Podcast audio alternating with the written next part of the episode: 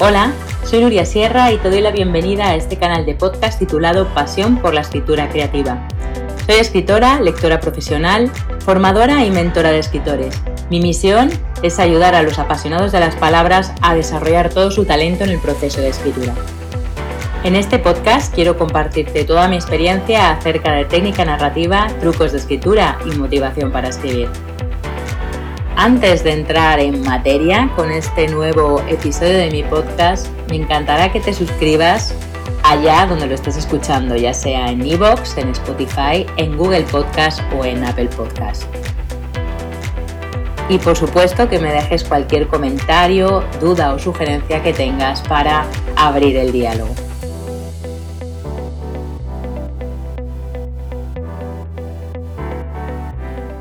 ¿Eres de los que sufren o de los que disfrutan con la escritura?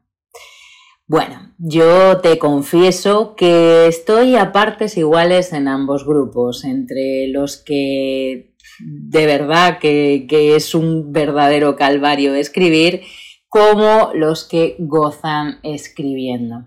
Ambos estados de ánimo me parece que se pueden dar en todo el proceso de escritura y que hay autores que, bueno, pues que ven más la cara, digamos, esforzada del proceso literario y otros que ven más el goce y la diversión.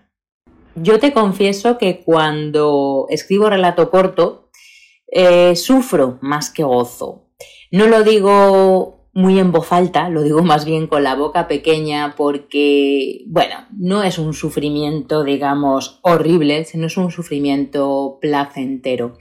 Cuando escribo relato corto, normalmente indago en temas que me tocan muy profundamente y utilizo material bastante cercano a mí, es decir, muy autobiográfico, con lo cual muchas veces meto el dedo en la llaga, digamos, y ah, bueno, pues encuentro cosas de mí misma que igual no me gustaría encontrar.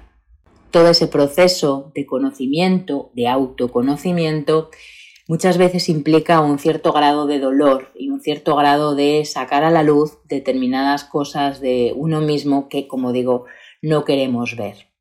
Pero en cambio, cuando escribí mi novela breve, La mujer que vendía el tiempo, disfruté de lo lindo. No te puedes hacer una idea de lo que gocé escribiendo. Me metí tanto en la historia que parecía que había alguien dictándomela, que yo solamente hacía como de, de demiurgo, ¿no? De una especie de medium que recogía toda esa historia y le iban plasmando en papel. Ese disfrute, ese goce tenía mucho que ver también con un proceso de la escritura que a mí me encanta, que es la documentación, el tomar datos históricos, porque la novela sucede eh, durante la Segunda Guerra Mundial en 1940 y toda esa documentación y ese proceso de recopilar datos, la verdad es que me apasionaba. Disfruté mucho también con la creación de los tres personajes principales, de Ruth, de Mary y de Erika, y también de la construcción de la ambientación y de los escenarios. Así que, como ves, se puede estar en los dos lados, en el sufrimiento, entre comillas, y en el disfrute de la escritura.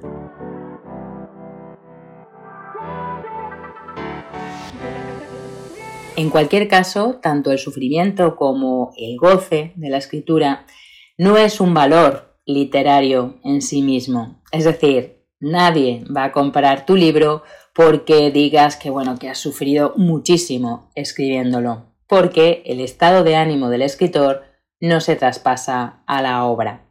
Por ejemplo, Flaubert era muy conocido por sufrir duramente durante la composición de sus novelas y así lo recoge muchas veces en su correspondencia. Dice que estaba destrozado, fatigado y lleno de aburrimiento y que le daba náuseas todo lo que escribía. Sin embargo, en su obra Madame Bovary no creo que se refleje esa lucha, esa fatiga, ese aburrimiento, ese vómito que decía sufrir Flaubert cuando escribía. Así que no, la verdad es que no. El lector no percibe ese sufrimiento, no percibe ese dolor ni ese esfuerzo con el que hemos escrito la obra, simplemente lee una novela o un relato de ficción y disfruta o no de la lectura. Pero nada tiene que ver con el estado de ánimo, como digo, del el autor. Lo mismo pasa si disfrutamos escribiendo. El disfrute tampoco es un argumento válido mm, ni siquiera como valor literario, ni tampoco, ojo, como argumento de venta. No, no vale decir, no, es que he disfrutado tanto con esta obra, me lo he pasado pipa y entonces tú, lector, también vas a disfrutar. No. Lo mismo que en el caso del sufrimiento, en el caso del disfrute pasa exactamente igual. No se transmite ese goce a la obra. Si quieres que ese lector compre tu novela o tu libro, lo mejor que puedes hacer es hablarle de las emociones que va a sentir y no de las tuyas, no de lo que tú has sentido al escribirlo.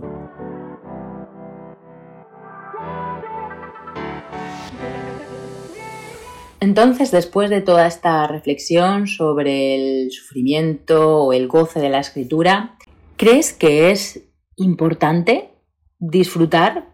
¿Crees que importa pasárselo bien escribiendo?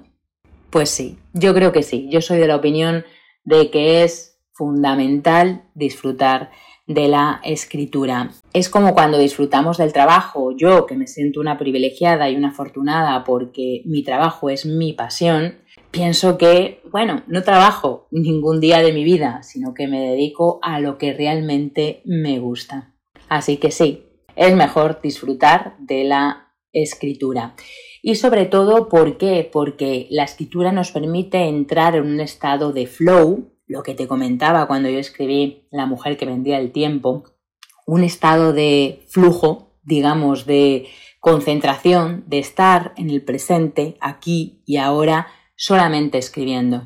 Disfrutar y gozar de la escritura no significa que no sea un trabajo arduo. Por supuesto, es un trabajo que no es un camino de rosas, te diré, porque el oficio de escribir conlleva muchísimas horas, mucho esfuerzo, mucha dedicación y sobre todo mucha parte que no se ve, que es la corrección. Sobre el tema de la corrección tengo un contenido anterior que te pondré referenciado en este podcast, porque es importante no solo ver las horas que dedicamos a la escritura, sino también a la revisión de todo lo que hemos escrito para darle forma, para sacar la mejor versión, para que sea totalmente excelente ese libro. Buscar la palabra adecuada, quitar una coma, poner un punto, cambiar una frase, alterar un diálogo, modificar un personaje, todo eso es un proceso, como digo, arduo que sin embargo es muy, muy, muy satisfactorio. Y te diré, además, por propia experiencia, que cuanto mejor conoces tu oficio, cuando manejas con soltura los recursos y las herramientas de la escritura, mayor es el disfrute, mayor diversión. ¿Por qué? Porque conoces los mimbres, es decir, conoces todo ese proceso alquímico que van a convertir las palabras en una obra que llegue al lector llena de sentimientos y llena de emociones. Por eso es tan fundamental conocer las técnicas y formarte como escritor para cada vez disfrutar más y sobre todo tener el músculo de la escritura bien engrasado y entrenado. Cuanto más disfrutes, mejor será tu obra y por lo tanto más hará disfrutar también a los lectores.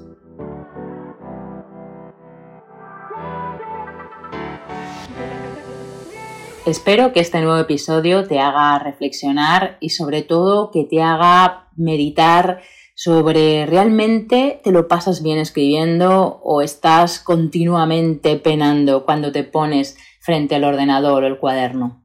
Me encantará que me dejes un comentario en este episodio para que me cuentes cómo es tu proceso de escritura, cuál es el estado de ánimo que prevalece y así abrir un diálogo.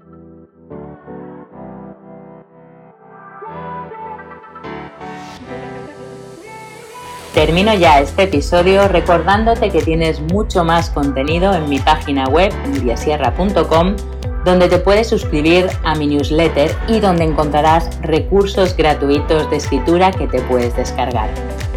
También me puedes seguir en las redes sociales donde comparto diariamente contenido de valor. Muchísimas gracias por escuchar este episodio y hasta el próximo.